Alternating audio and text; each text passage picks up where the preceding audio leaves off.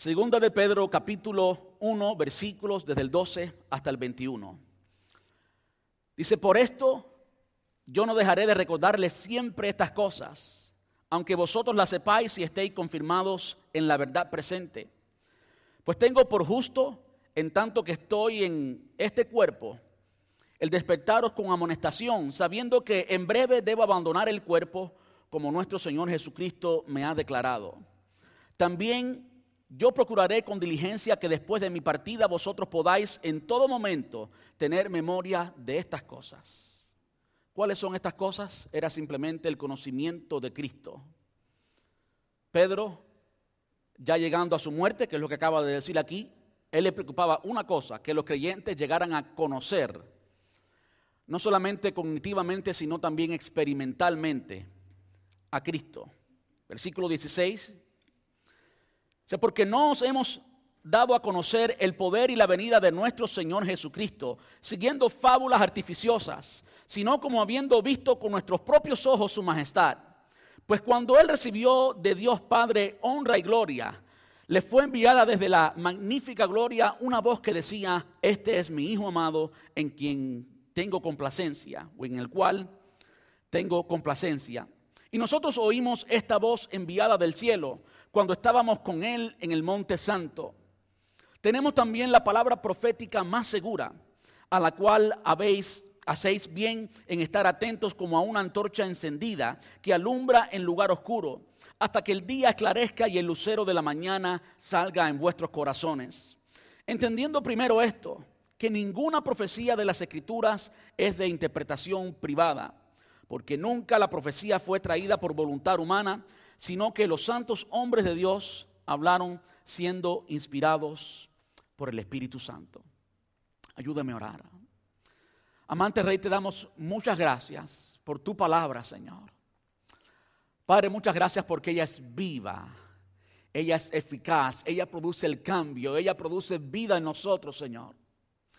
Padre, en esta tarde nos disponemos a escuchar tu palabra y te rogamos por lo tanto que nos hables en esta tarde, Señor. Que yo sea, Señor, en esta ocasión un mensajero tuyo, un instrumento que tú uses para dar tu mensaje, Señor, no el mío.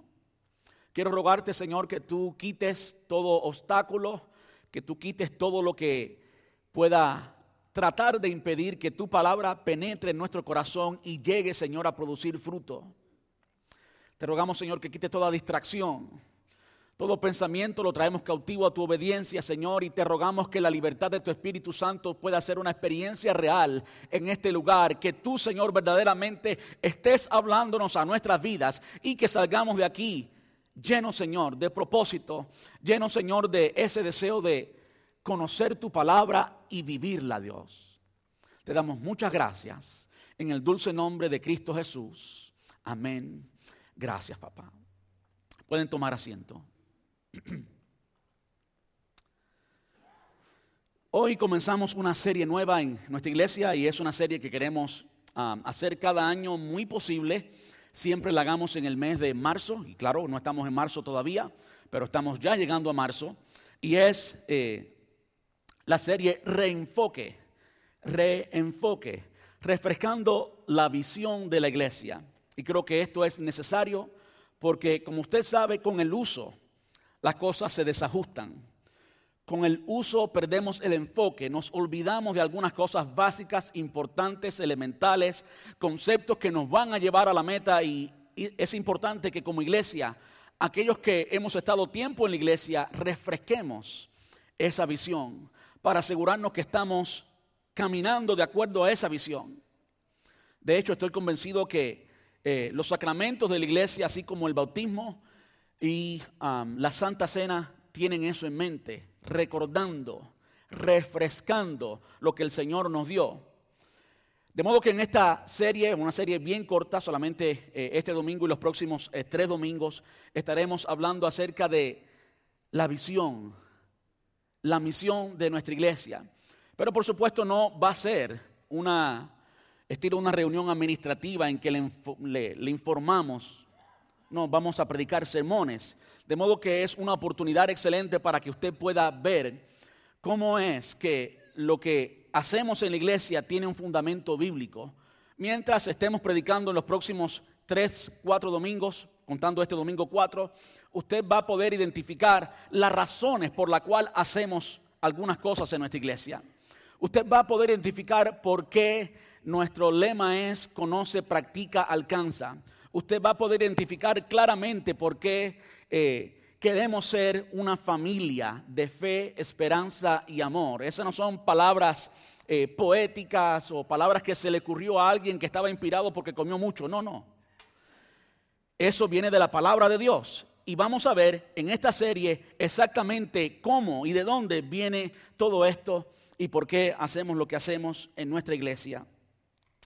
El tema del el sermón de hoy es el lugar de su palabra en su iglesia. Y yo creo que va a ilustrar exactamente lo que queremos exponer.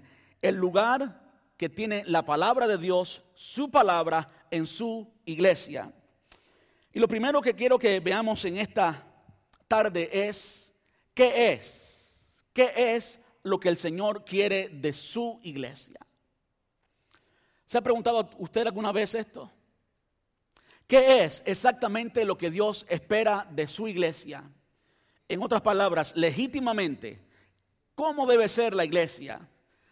¿Cuáles son las características que deben caracterizar, valga la redundancia, a toda congregación, a toda iglesia? Bueno, yo creo que no es coincidencia, la mayoría de las iglesias tienen una, una misión que es extraída de la gran comisión. Mateo capítulo 28. La gran comisión fue aquella que el Señor Jesús le dio a los apóstoles cuando les dijo, toda autoridad me es dada en los cielos y en la tierra, por tanto, id y hacer discípulos a las naciones, bautizándolos en el nombre del Padre, del Hijo y del Espíritu Santo, enseñándoles que guarden todas las cosas que os he mandado y he aquí yo estoy con vosotros hasta el fin del mundo. La mayoría de las iglesias que han hecho las cosas bien tienen una misión extraída de la gran comisión, porque esa es la, no es una de las, es la misión de la iglesia. Can we,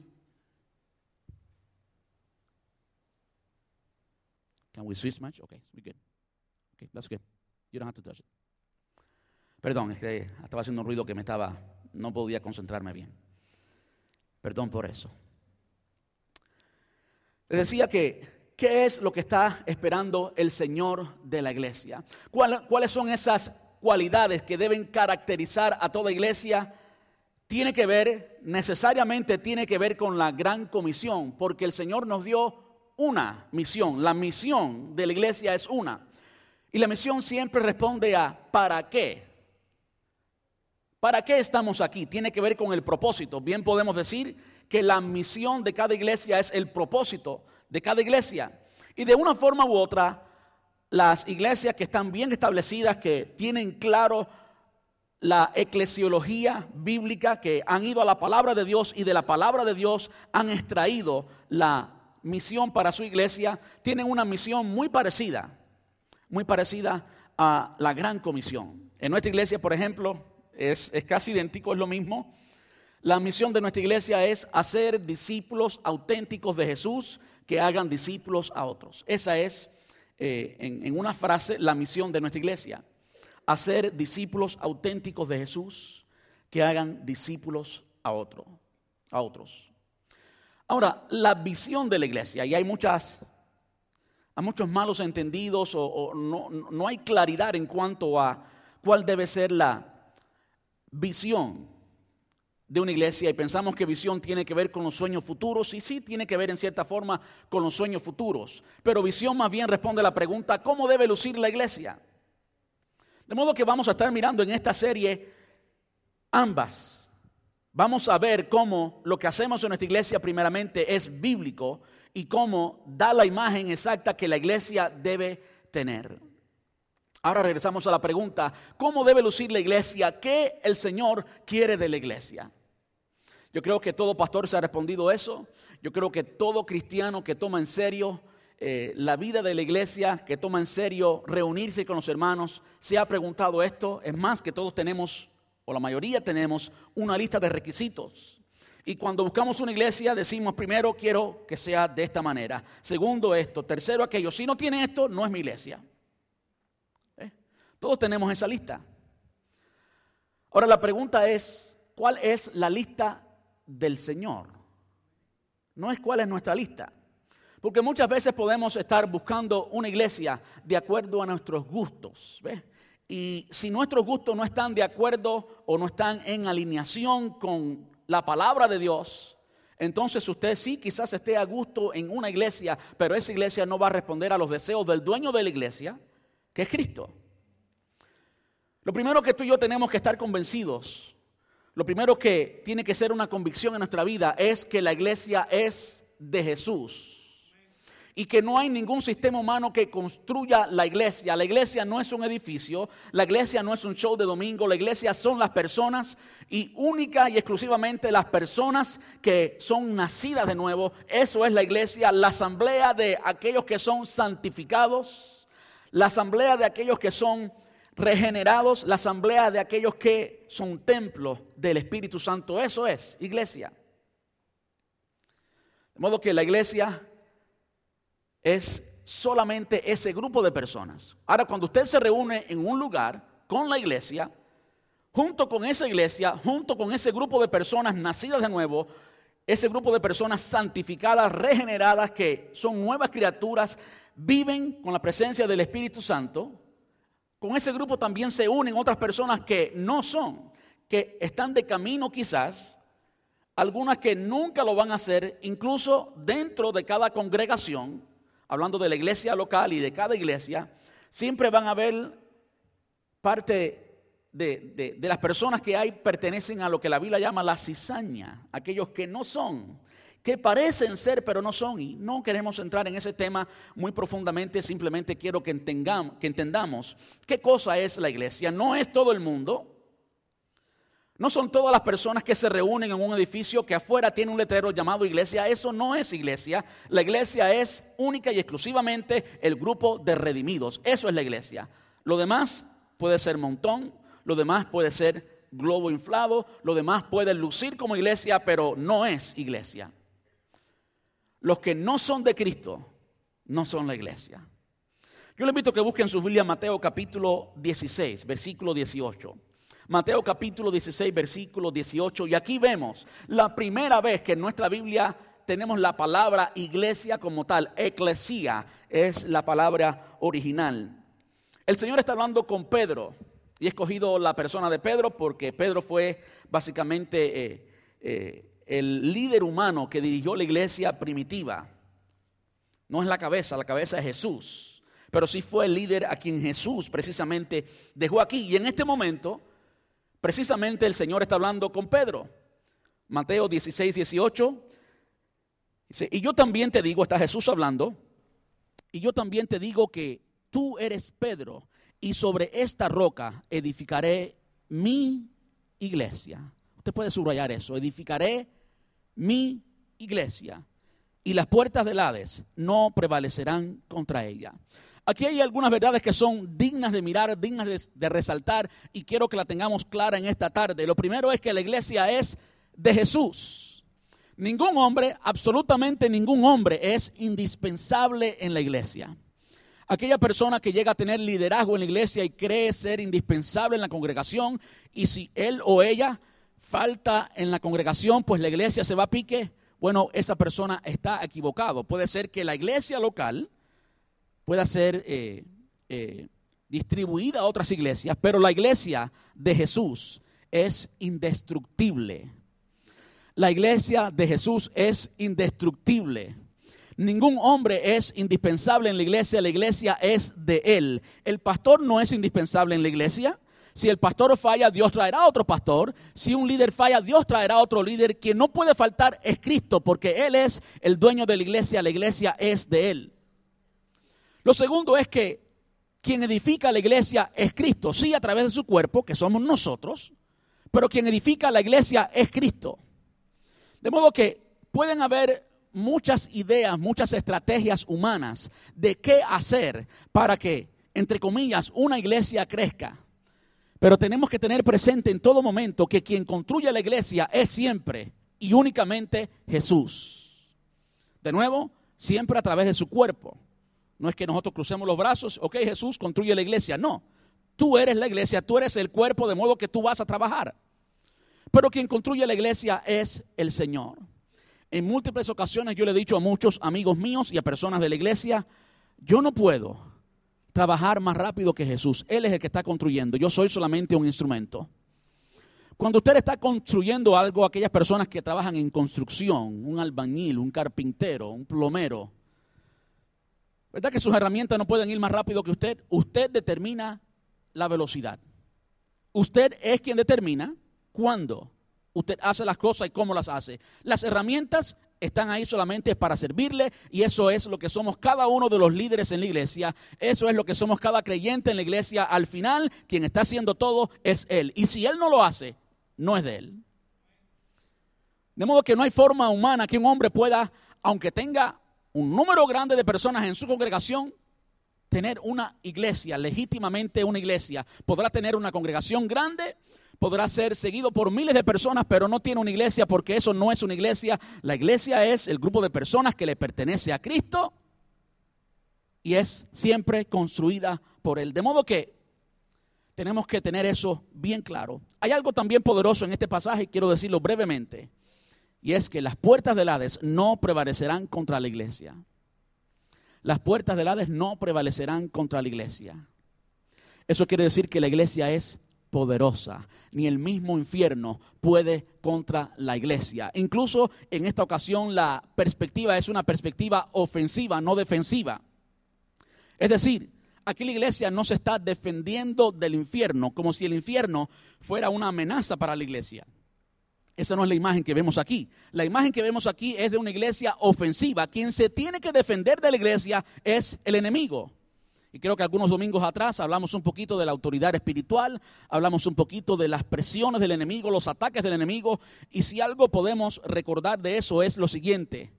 Usted tiene poder. A lo mejor usted no sabe que lo tiene, a lo mejor por eso no sabe eh, tomar, adueñarse de ese poder, pero si usted es nacido de nuevo, Aquí está diciendo que usted es la iglesia y las puertas del Hades no prevalecerán contra ti. ¿Cuál es la imagen aquí? La imagen es la de una ciudad amurallada con puertas que cierran la ciudad, como lo vemos en este tiempo. Esa era la ciudad, ese era el estilo que se usaba para proteger la ciudad.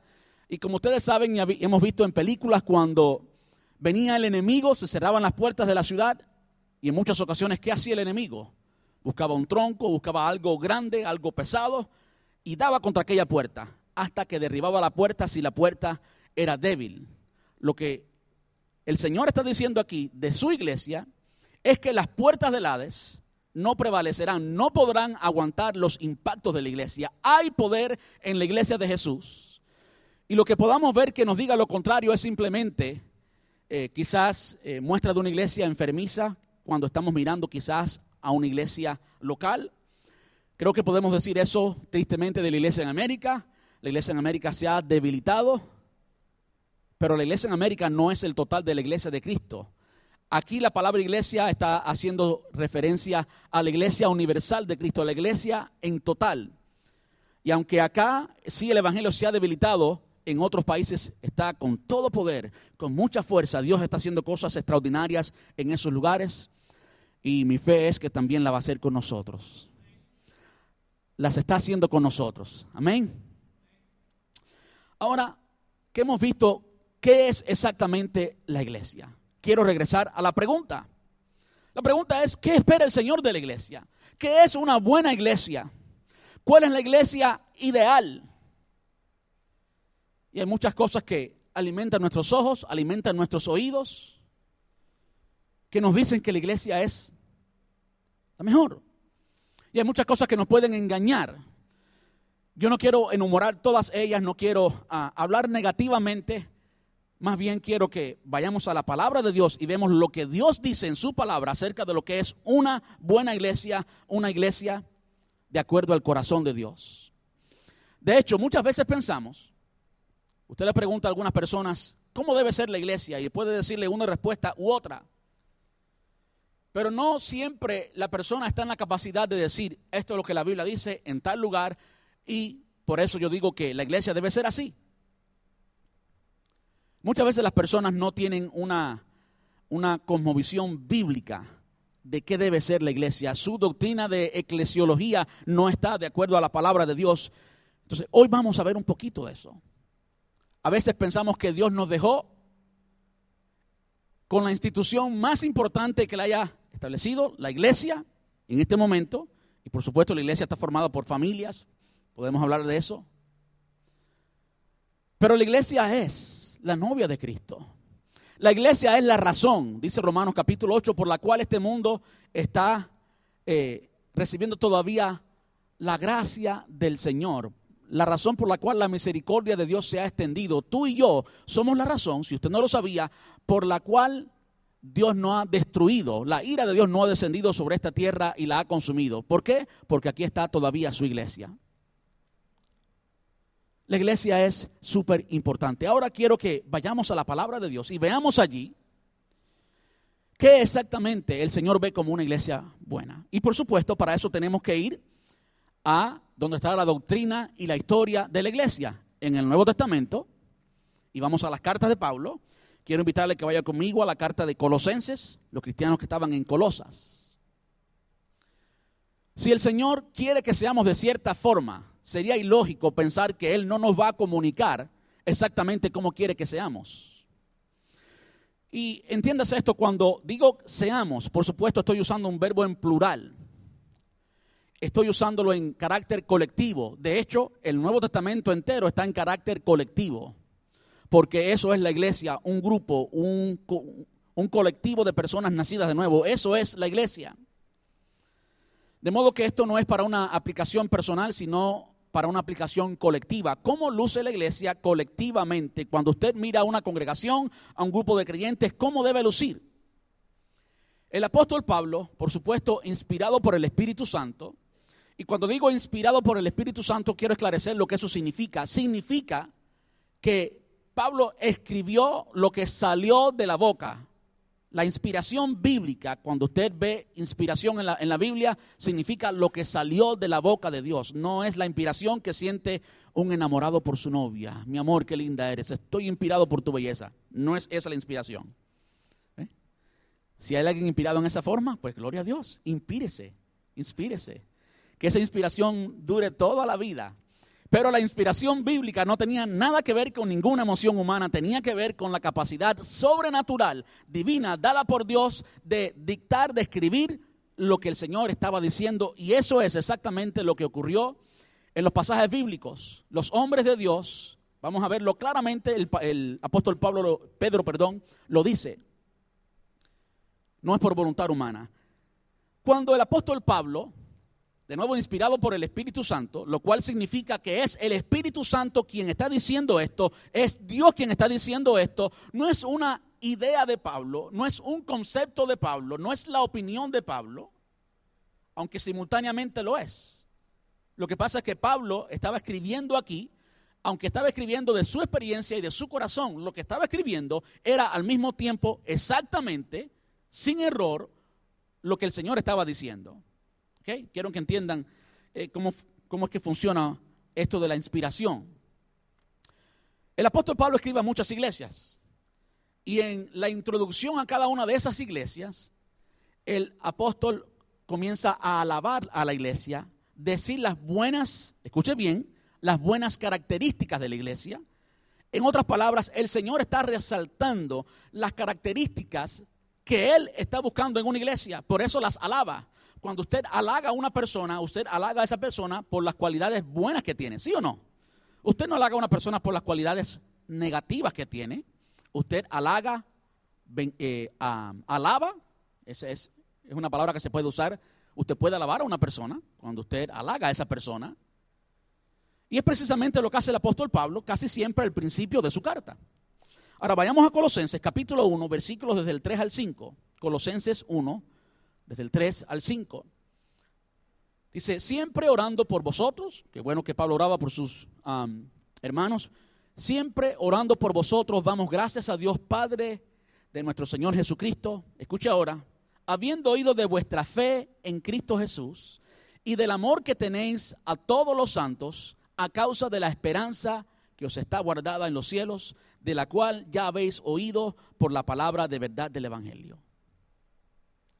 Ahí hay unas palabras que se, o no son simplemente palabras, hay conceptos que se repiten en, yo diría casi todas las cartas, de una forma u otra, a veces no de una forma tan clara como en este lugar o como en este pasaje, pero en las cartas que el apóstol Pablo escribe a las iglesias vemos un patrón, y el patrón es fe, esperanza y amor. Usted se pregunta por qué queremos ser una familia de fe, esperanza y amor, porque es lo que el Señor está buscando. Son las cualidades que Él siempre halagó de las iglesias que tenían precisamente eso. Habiendo oído de vuestra fe en Cristo Jesús y del amor que tenéis a todos los santos, a causa de la esperanza que os está guardada en los cielos. Bien claro, ¿verdad? Y hay mucho que podemos decir al respecto, pero vamos a otra iglesia. Y esta otra iglesia tenía dos cualidades, pero le faltaba la, la tercera cualidad. Efesios, Efesios capítulo 1, también al principio de la carta, el capítulo 1, los cristianos en Éfeso tenían dos cualidades, pero le faltaba un poquito de la tercera. Efesios 1 del 15 al 18 dice, por esta causa también yo, habiendo oído de vuestra fe en el Señor Jesús y de vuestro amor para con todos los santos, y usted tiene ahí identificar, y usted tiene ahí identificada claramente las dos primeras eh, cualidades, el amor y la fe. Dice, no ceso de dar gracias por vosotros, haciendo memoria de vosotros en mis oraciones. Escuche bien ahora y entienda, es una oración bien larga.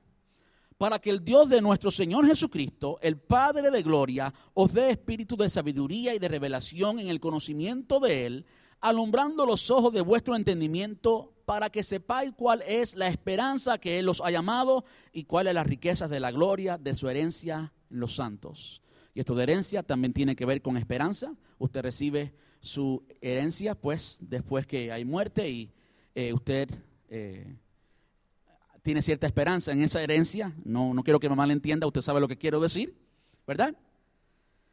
Pero evidentemente aquí, escuche bien lo que dice el apóstol Pablo. Ese espíritu, versículo 17, ese, ese espíritu de sabiduría y de revelación en el conocimiento de Él y esto de alumbrar los ojos de vuestro entendimiento, versículo 18, usted puede verlo allí claramente, es para.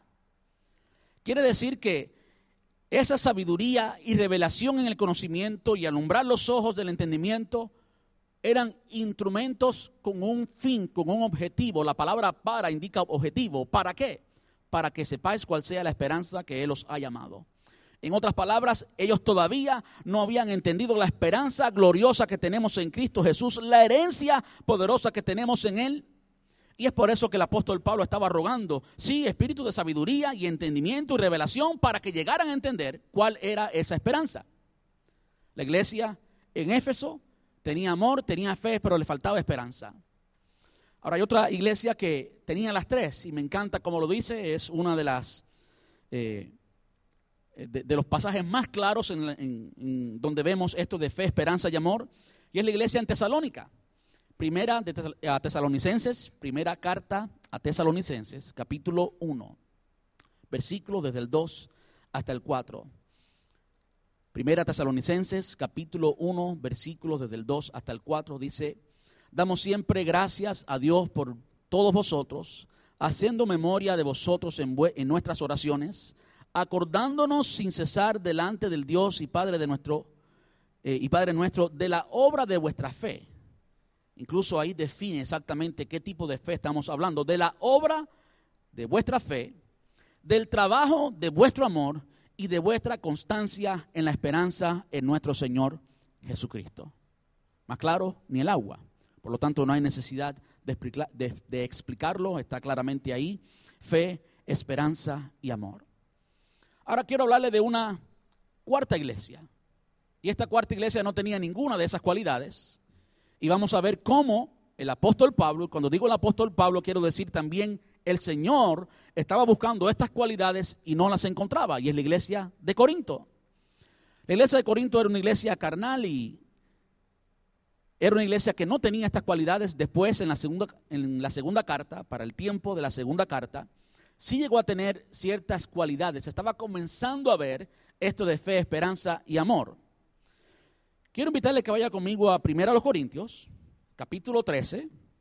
Y claro, esta no es la introducción de la carta, más bien aquí el apóstol Pablo termina y finalmente les dice, este es el problema que ustedes tienen. Y yo sé que ustedes, y yo también, ha, usado 1 Corintios 13, la preeminencia del amor, para enamorar. ¿Cuánto, cuánto? No, no tiene que levantar su mano. Métela en el bolsillo mejor, no sea que su esposa le pellizque. ¿Cuántos usamos ese pasaje para decirle un poema de amor a alguna muchacha? Estábamos totalmente fuera de contexto. Lo que el apóstol Pablo le está diciendo a esta iglesia en esta ocasión es que ellos no tenían amor y que era importante. Y allí en el capítulo 13, el versículo 13, está esta trilogía o estas, estas tres palabras, y ahora permanecen la fe, la esperanza y el amor, estos tres, pero el mayor de ellos es el amor. Y eso lo dice Pablo después de describir exactamente qué es el amor ágape, el amor bíblico. Eh, Pablo le está diciendo a esta iglesia, ustedes son un montón de sonido. Cuando le dice, si yo hablase lenguas humanas y angélicas, está hablando de los dones del Espíritu, de los dones de lengua que tenía claramente la iglesia en Corinto, y no tengo amor, venga a ser como metal que resuena o lo que retiñe. En otras palabras, un montón de sonido. Bulla nada más, pero no hay nada. No dicen nada. No sé cuántos ustedes han conocido iglesias en general, no solamente una persona, sino iglesias en general, así. Muchos dones, pero no hay nada. Esa era exactamente la condición de la iglesia en Corinto. Si vamos al primer capítulo, primero a los Corintios, capítulo 1, versículo 4. Entonces sí, vamos a la introducción de la carta y vamos a ver cómo el apóstol Pablo lo dice claramente de nuevo a los creyentes. Dice, gracias doy a mi Dios siempre por vosotros. Qué bueno que el apóstol Pablo, qué tremendo. Para mí hay una gran enseñanza aquí. En todas las cartas, tenían o no las cualidades que estaba buscando, él siempre daba gracias por los creyentes. Por supuesto, con toda honestidad. Qué tremendo. Pablo nunca veía un problema en una persona, sino una oportunidad. Él estaba agradecido por la oportunidad de servir y así debe ser todo ministro, todo creyente. Dice, gracias doy a mi Dios siempre por vosotros, por la gracia de Dios que os fue dada en Cristo Jesús. Punto. O punto y coma. Sigue hablando. Pero todo lo otro eh, es básicamente una explicación de qué exactamente él quería decir con esto de gracia y comienza a hablar de los dones. Porque ustedes tienen muchos dones de Dios, etcétera, etcétera, etcétera. Ahora, quiero que entendamos qué es lo que el apóstol Pablo está diciendo aquí. Gracias de hoy a mi Dios siempre por vosotros, por la gracia de Dios que os fue dada en Cristo Jesús. Gracia significa, en el sentido bíblico, favor no merecido. Es decir, un regalo que no es producto de tus esfuerzos, un regalo que no es producto de ti, un regalo por el cual tú no has hecho nada, nunca te lo has ganado, nunca te lo ganarás. ¿Qué le está diciendo el apóstol Pablo? ¿Qué le está diciendo el Señor a esta iglesia? Le está diciendo, todo lo que ustedes tienen es porque se les ha sido dado. Ustedes no han producido nada. Vamos un poquito más adelante. Primero a los Corintios, capítulo 3, versículos del 1 al 3. Ya hay dos capítulos más. Primero a los Corintios, capítulo 3, versículos desde el 1 hasta el 3. Dice, de manera que yo, hermanos, no puedo hablaros como espirituales, sino como a carnales, como a niños en Cristo. Os di a beber leche y no vianda porque aún no eras capaz, capaces, perdón, ni sois capaces todavía, porque aún sois carnales porque habiendo entre vosotros celos, contiendas y disensiones, no soy carnales y andan como los hombres, andan como la gente normal, como la gente que no tiene a Cristo. La iglesia en Corinto era una iglesia muy inmadura y evidentemente Dios estaba buscando en ellos las mismas cualidades que buscaba en las, en las otras iglesias y no encontró ninguna de ellas. La iglesia en Corinto inicialmente no producía fe, aunque tenían don de fe, entienda bien esto, no producía esa fe que es manifiesta en las obras, la misma fe que describía a la iglesia en um, Tesalónica. Allí cuando el apóstol Pablo escribe a la iglesia en Tesalónica, capítulo 1, versículo 2 dice, damos gracias siempre a Dios por vosotros, haciendo memoria de vosotros. Versículo 3, acordándonos sin cesar delante de Dios y Padre nuestro de la obra, de la obra de nuestra fe. No de la superfe, ah, yo tengo una fe. Cuidado, quítate de ahí que por ahí vengo yo con mi fe y es más grande que, que el highway. No. Se trataba de que ellos vivían en obediencia, que vivían de acuerdo a la palabra. Eso es la obra de vuestra fe y el trabajo de vuestro amor. Trabajo que se de, amor que se demuestra en servicio. De eso estaba hablando. Bueno, esas cualidades, aunque la iglesia en Corinto tenía don de fe, aunque por supuesto tenían una fe, tenían un sistema de creencias, cuando se habla de fe, hay muchas cosas que significan fe. Fe es un sistema de creencia. Usted puede tener fe, eh, usted tiene fe en el piloto cuando usted se monta en un avión, usted tiene fe, usted cree que el piloto pues está capacitado, que no ha tomado y que le va a llevar fielmente a donde usted va. Bueno, más vale que no haya tomado. ¿Usted tiene fe, sí o no? Usted tiene fe cuando se monta en su carro y, y pisa el acelerador que el carro va a salir. Y usted tiene fe, fe que cuando usted pone el pie en el freno, que el carro va a frenar. Usted tiene fe. Fe es un sistema de creencia, pero no es precisamente la fe que está buscando el Señor en la iglesia. Fe, según la palabra de Dios, lo que Dios está buscando, esa fe que le está buscando en nosotros, es la fe que el apóstol Pablo describía o explicaba a la iglesia en Roma, en, Roma Romanos capítulo 10, si no me equivoco cuando dice la fe viene por el oír y el oír la palabra de Dios. Esa es la fe, el producto de escuchar la palabra de Dios y creerla por encima de lo que vean nuestros ojos, por encima de lo que podamos oír, la capacidad, la certeza de que lo que Dios dice en su palabra él lo va a hacer. El hecho de que Dios es veraz, de que Dios no está jugando y dice una cosa y hace otra. No, Dios es veraz. Y cuando usted sabe que Dios es veraz, pues eso se demuestra en su fe, en su estilo de vida, en sus obras. Y es por eso que Santiago, medio hermano de Jesús, hijo de María, decía que la fe sin obras es muerta. Aquel que dice que tiene fe, pero no tiene obras, se lo voy a decir de otra forma. Aquel que dice que es cristiano, pero sus actos demuestran lo contrario, no es cristiano. ¿Entendió? El Señor está buscando fe, esperanza y amor.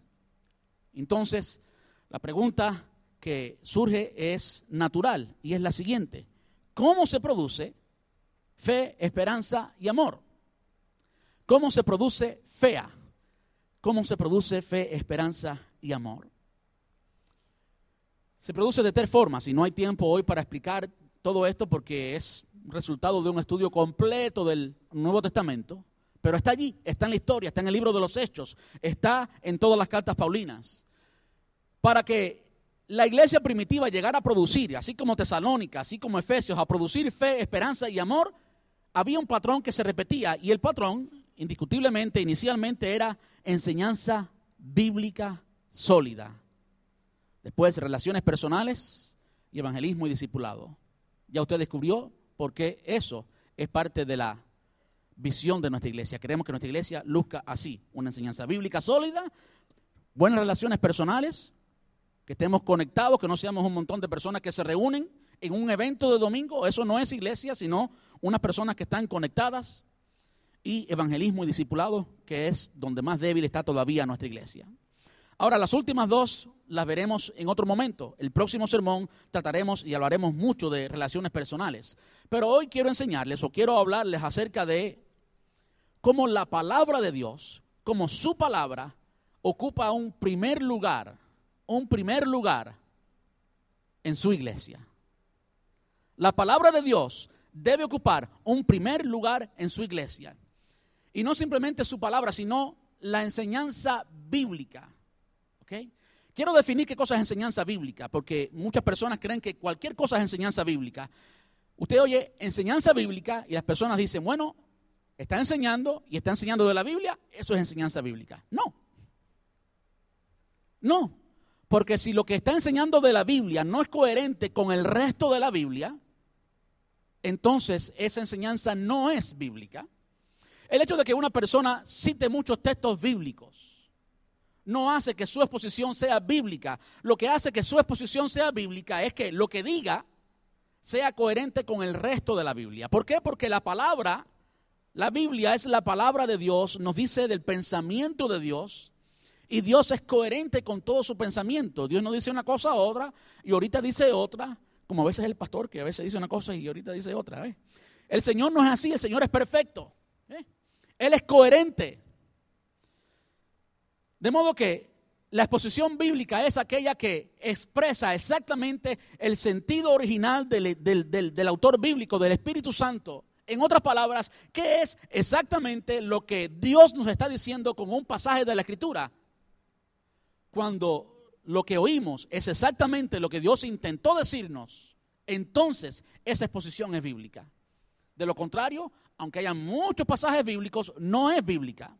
Si Lucas estuviera sentado aquí hoy, y estoy hablando de hechos, escrito por Lucas, ¿verdad? O, del Evangelio de Lucas. Y yo digo algo y Lucas está así. Yo sé que mi posición no es bíblica, aunque yo use todo el libro de Lucas o todo el libro de Hechos. La cantidad de pasajes bíblicos o de textos bíblicos no hace que una exposición sea bíblica. El carácter bíblico está en expresar fidedignamente la intención del autor cuando se escribió el libro. Y por supuesto la pregunta que debe surgir después es, ¿y qué significa eso para nosotros hoy? En la interpretación bíblica, en la hermenéutica, eh, eso debe ser eh, una parte crucial. ¿Qué el Señor dijo en un pasaje y después, ¿y qué? ¿Y qué significa eso para mí hoy? Cuando lo que el Señor dijo es coherente con el resto de la Biblia, entonces es bíblico. Es importante, es muy importante la enseñanza bíblica. No todo el que habla la Biblia enseña bíblicamente. Si todo el que habla de la Biblia enseñara bíblicamente, no hubiera ningún falso maestro, porque todos hablan de la Biblia, ¿verdad? Ninguno habla de otro libro que no sea de la Biblia, o no sé, pues algunas sectas por ahí extrañas, ¿ve? ¿Puedo decirle algo un poquito más profundo y más fuerte? Satanás es un excelente predicador, pero no es bíblico. Satanás sabe la Biblia, seguro que la sabe, y la cita, se la citó a Jesús, se la citó a Eva, y nos la cita a nosotros todo el tiempo. Es más, Satanás tiene confundido a muchas personas porque no hay enseñanza bíblica. Hay muchas personas por ahí que son Ay, ay, ay. ¿Debería decir esto, sí o no? Hay muchas personas por ahí que son hijos del diablo. Hay muchos falsos maestros que no vienen de Dios. Y su exposición puede ser muy elocuente, muy emocionante, muy para pelos, si puede decirlo así. Pero no es bíblica. ¿Sabe usted que el anticristo va a ser una de las personas más elocuentes que jamás usted haya oído? Yo no, lo, quiero oír, ni lo voy a oír tampoco. Allá los que lo oigan. Él va a ser elocuente. No se deje engañar por la elocuencia de nadie, sino porque lo que hable sea la palabra de Dios, sea la Biblia, en coherencia con el resto de la palabra. Eso es una exposición bíblica. Ahora quiero que veamos la enseñanza bíblica a través del tiempo, a través de la historia de la redención de la humanidad. ¿Qué papel tuvo la palabra en la vida, digamos, de los reyes. Y un pasaje que ilustra claramente esto es el Salmo 1 y el Salmo 119, el salmo más largo de la Biblia, el capítulo más largo de la Biblia, está dedicado única y exclusivamente a la palabra de Dios, a la profecía bíblica. Que para David, por supuesto, era el Pentateuco, los primeros cinco libros de la Biblia. Era tan importante para él. Quiero decirles, como dice el Salmo 1, que a mí me encanta uno de los, de los, salmos que me enseñó mi abuelo cuando era pequeño. ahora se me olvida el salmo. Puede reírse de mí, no hay problema ninguno. Bienaventurado el varón que no anduvo en consejo de malos, ni estuvo en camino de pecadores, ni en silla de escarnecedores se ha sentado. Y usted se pregunta, ah, estoy frito, quedé descalificado, ¿verdad? ¿Quién no ha pasado por eso? Bueno, quien único tuvo esas cualidades es Jesús. Y usted, que recibió a Cristo como su único y suficiente Salvador, ahora es dueño de eso. Ahora usted es visto por el Padre tan justo como Cristo, de modo que ahí lo está describiendo usted. Así es como el Padre te ve a ti y me ve a mí. Qué tremendo. Qué lindo es el Señor. Que sin habernos ganado eso, hubo alguien que se ganó eso llamado Cristo, el Hijo de Dios, el Santo, el Justo, y Él tomó nuestro pecado y nos transfirió su justicia. Ahora ese pasaje me está describiendo a mí. Pero es por gracia, no porque usted lo consiguió por sus esfuerzos o producto de nada que venga de usted. Ahora, lo próximo es muy importante. Sino que en la ley de Jehová está su delicia. Delicia, no, no, no una lista. Ya terminé de, leer el, el versículo de hoy. Estoy leyendo la Biblia en un año. Ya terminé el capítulo de hoy. Qué bueno, vamos a jugar. No, no, no sino que en la ley de Jehová está su delicia, deleite, le encanta, le gusta, y en su ley medita, no es, terminé ya, no, en su ley medita de día y de noche. Ah, qué tremendo. ¿Saben que esa es la condición precisamente para lo que sigue en ese salmo? Será como árbol plantado junto a corrientes de agua, que nos gusta eso, ¿verdad? Que da su fruto a su tiempo y su hoja no cae y todo lo que hace prosperará. Tremendo. Pero eso es para la persona que cumple con esas cualidades. ¿Por qué? Todo lo que hace prosperará. Y ahí hay bases bíblicas para la prosperidad. ¿Por qué? Porque esa persona está gobernada.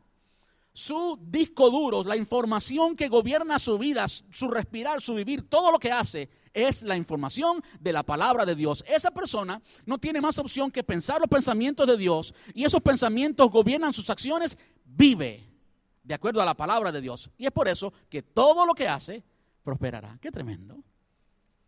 Esa era la experiencia del rey David y no quiero citar el Salmo 119 porque si no, no terminamos, ¿verdad? Pero usted sigue, incluso antes, ah, antes de David, usted sabe que el pueblo de Dios pereció, ¿por qué? Por falta de qué? De conocimiento. De conocimiento de Dios, ¿por qué? Porque no conocía el Pentateuco, no conocía, no conocía a Dios de la palabra, no conocía la palabra de Dios, el Pentateuco en ese entonces. Que claro, el Pentateuco fue dado, fue escrito, durante y después. De modo que hay muchas razones por las cuales usted puede entender que ellos no entendían, no tenían conocimiento. Estaba ocurriendo, las tablas de la ley estaban siendo escritas ahí. ¿Se da cuenta? No había un recurso de conocimiento. Pasa el tiempo, llega el tiempo de Jesús. Quiero ser bien rápido con esto. ¿A quién el Señor escogió para ser los padres de Juan el Bautista? a personas que estaban comprometidas con su palabra, a personas que, después de 400 años de un silencio absoluto del Señor, ellos todavía creían en el Señor. La fe de ellos estaba sólida. La fe de los padres de Juan el Bautista, de Zacarías y Elizabeth. Estaba sólida, lo dice la palabra. Y es por eso que, o es parte de la razón por la cual ellos fueron los elegidos. Qué tremendo, eso debe significar algo para nosotros. Los padres de Jesús le enseñaron a Jesús. Lucas, que habla de la humanidad de Jesús, habla de Jesús como hombre. Lucas nos dice que el niño crecía en sabiduría e inteligencia. Quiere decir que esa inteligencia y sabiduría a la cual se refería Lucas era la inteligencia y sabiduría transferida por sus padres que le enseñaban. Entonces llegamos a la conclusión que María también sabía Biblia. María conocía quién era el Dios de la palabra a María cuando se le apareció el ángel, ella sabía con, qué estaba pasando. Ella no dijo, hay un fantasma y salió corriendo. No, no, no. Su respuesta demuestra, he aquí la sierva del Señor, hágase conmigo conforme a su voluntad. La Biblia siempre fue crucial en toda la historia, en la vida de Cristo Jesús. Bueno, ¿qué podemos decir de Juan 1.1? En el principio era el verbo y el verbo era con Dios y el verbo era Dios. Él es la palabra encarnada. Jesús es la palabra encarnada. Vimos hace algunos domingos atrás cuando Jesús fue tentado en el desierto. ¿Qué usó siempre Jesús? La palabra.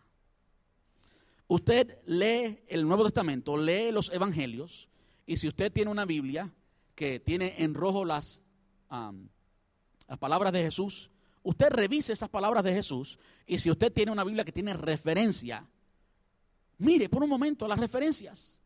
Y usted va a ver el gran número de veces que Jesús estaba hablando en su lenguaje común, estaba dialogando con las personas, pero al mismo tiempo estaba citando todo el Antiguo Testamento. Estaba citando, eso fue no en su posición de, hombre, eh, de, Dios. Él no usó, eh, él no usó su poder divino así cuando quería, sino que como hombre, él tuvo que aprender todo esto. La palabra de Dios era crucial en la vida de Jesús. Y lo vemos allí cuando él podía decirle al enemigo, en la tentación, en el desierto, él podía decirle al enemigo, ¿sabes qué? Esas piedras las creé yo. A ti te creé yo. So be quiet.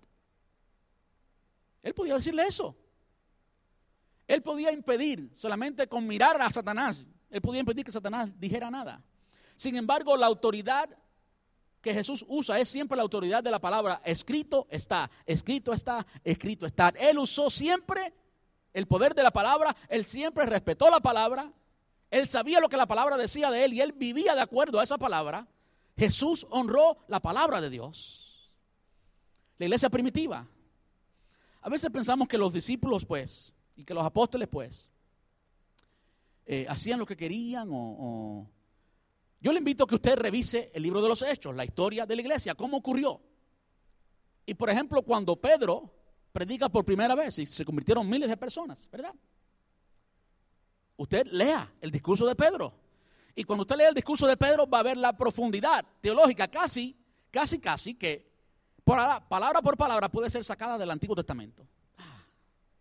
Había una profundidad bíblica tremenda. En la vida de la iglesia primitiva, nos dice el libro de Hechos, capítulo 2 y capítulo 4, y eh, eh, permanecían en la doctrina de los apóstoles. Nos habla de nuevo de la palabra, permanecían en la doctrina de los apóstoles. ¿Por qué la iglesia primitiva tuvo una fe inconmovible? ¿Por qué, aunque los quemaran, decían son cristianos? ¿Por qué había autenticidad? Porque había algo sólido en lo cual estaba basada esa fe, era en la palabra de Dios. Había conocimiento bíblico, había información que gobernaba sus mentes y esa información era la palabra de Dios. La iglesia duró así por muchos años y no quiero hacerle toda la historia. Ahora yo le pregunto hoy, ¿cuántos programas de radio usted escucha que sale diciendo, wow, eso fue palabra de Dios? ¿Cuántos predicadores usted ve en YouTube? ¿Cuántos predicadores usted ve en cualquier lugar que usted termina diciendo, hay enseñanza bíblica? ¿Cuántos? Hay escasez, hermanos, de la palabra de Dios. Hay escasez de una enseñanza bíblica y no es coincidencia, sino que es proporcional, es consecuente. La debilidad de la iglesia es consecuente de la falta de fe que hay. ¿Por qué falta de fe? Porque no hay Biblia. Hemos dadole mucha importancia a las experiencias y no a la Biblia. Ahora, eso nos lleva a lo que comenzamos, un análisis de primera de Pedro y con esto terminamos, que ya el tiempo está pasando. Me encanta Pedro. ¿Por qué Pedro? Bueno, hablando de contraste entre experiencia y palabra y conocimiento. Hoy en día se le ha dado eh, mucho énfasis a la experiencia. Si se siente bien, si yo estoy sintiendo algo, pues entonces eso va. Y si no estoy sintiendo nada, si no, si la experiencia no es para pelo, como decía ahorita, y no salgo por ahí brincando, pues entonces no está bien. Como si nuestros sentimientos le dieran validez a nuestras experiencias. Como si nuestros sentimientos le dieran validez a la palabra de Dios. ¿Eh? Ahora, yo le pregunto, hablando de experiencia, ¿quién de todas las personas que usted conoce, ¿quién podía tener más experiencia con Dios que Pedro?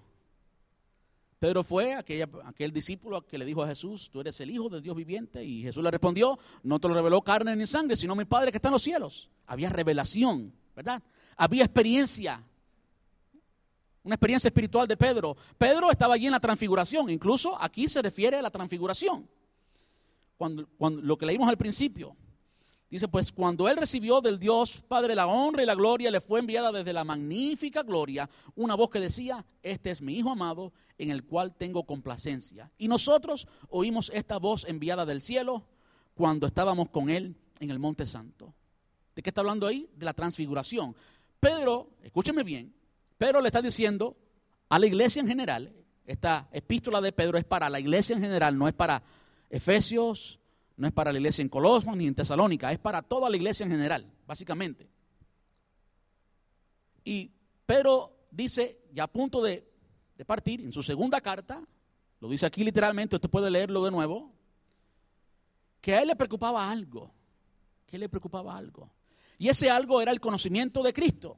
Ahora, cuando Pedro quiere hablarle a las personas de este tiempo de quién es Cristo llevarlos a una experiencia con el Señor, él tenía dos cosas en sus manos. Él tenía su experiencia, más auténtica que la de cualquiera, yo no quiero decir más auténtica que la de nosotros, porque la nuestra es también tan auténtica como la de él. Pero yo no sé usted, pero hasta ahora nadie se ha sanado con mi sombra. Yo sueño con el día en que se conviertan cinco mil personas en una de mis prédicas. Pedro tuvo esas experiencias. ¿Quién se podrá comparar con las experiencias de Pedro? Hay por ahí muchos altaneros que se atreven. Yo no me atrevo. Pero tenía una experiencia auténtica, genuina. Él vivió con Jesús.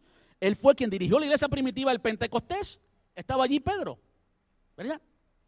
Pero tenía dos cosas para hablarle a, a, su audiencia de Jesús. Su experiencia y lo otro era la palabra.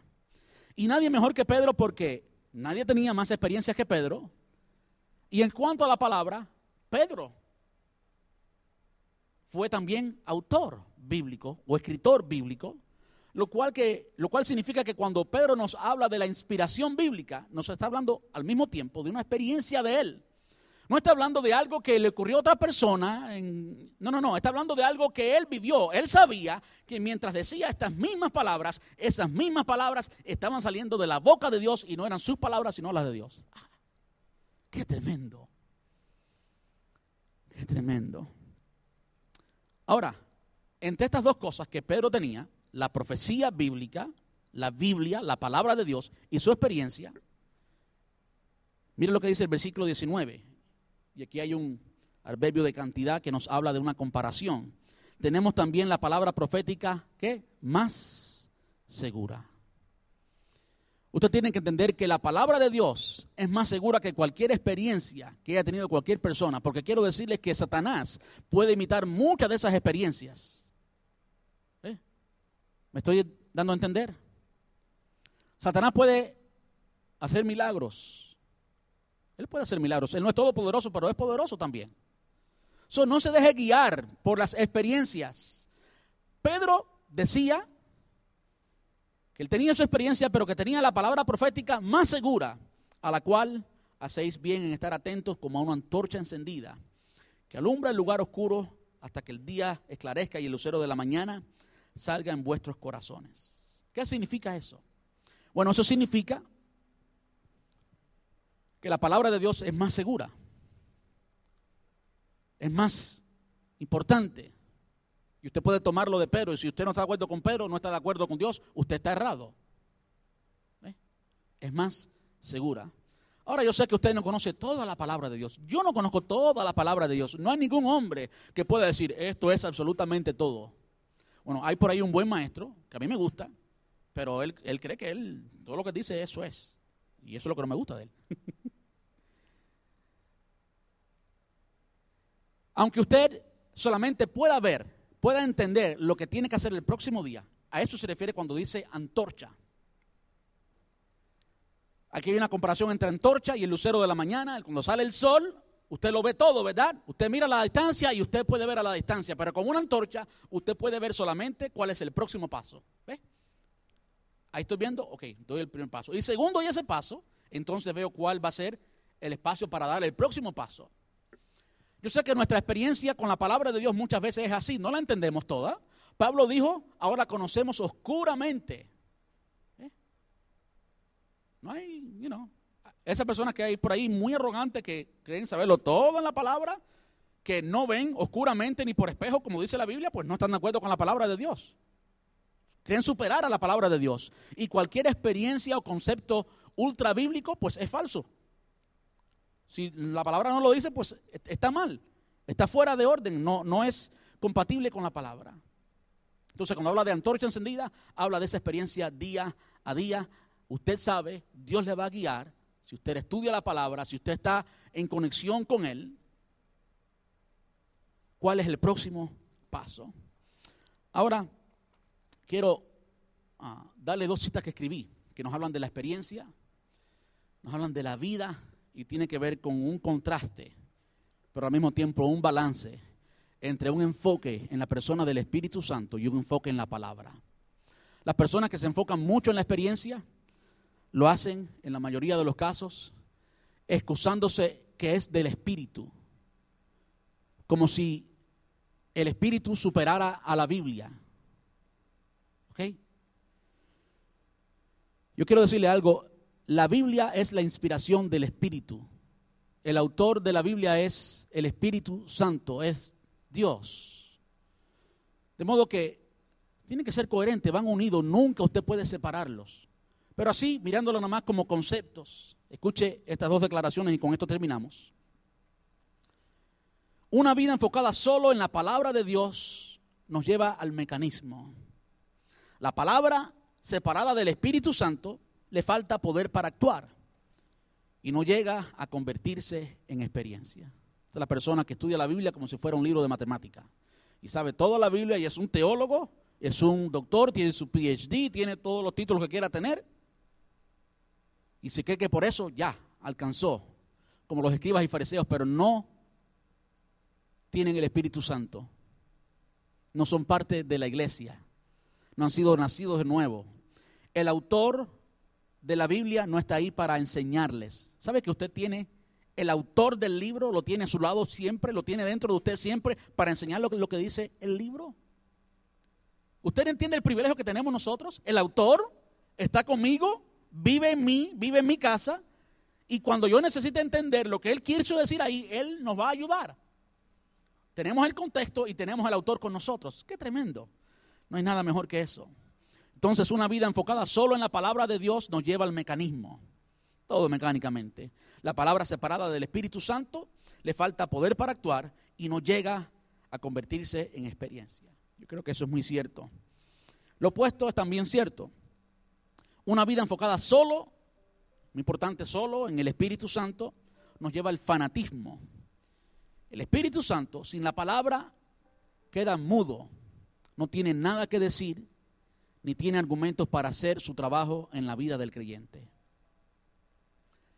Entonces, toda experiencia que no sea bíblica no es, escúcheme bien, toda experiencia que no sea bíblica, por bien que se sienta, no es del Espíritu Santo.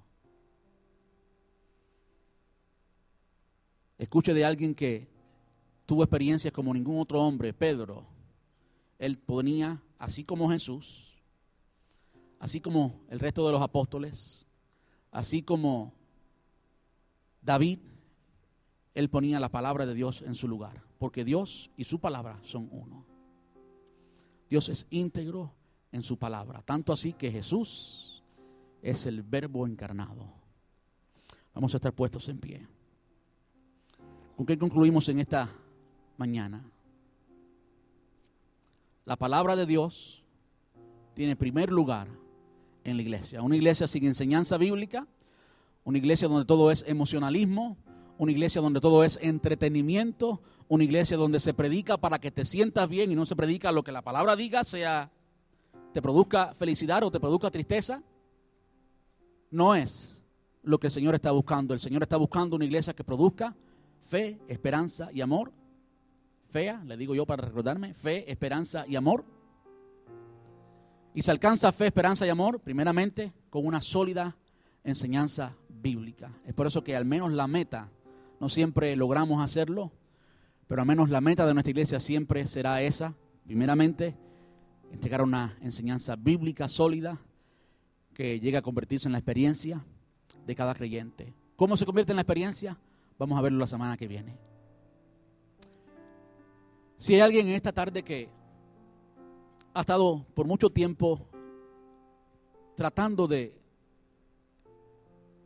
de buscar del Señor y no tiene una iglesia a la cual llamarle su casa, alguien que ha estado siguiendo a un falso maestro, alguien que ha estado equivocado, alguien que hoy se ha dado cuenta que, que no es auténtico, que no era cierto lo que estaba viviendo antes, eh, el Señor te está llamando hoy.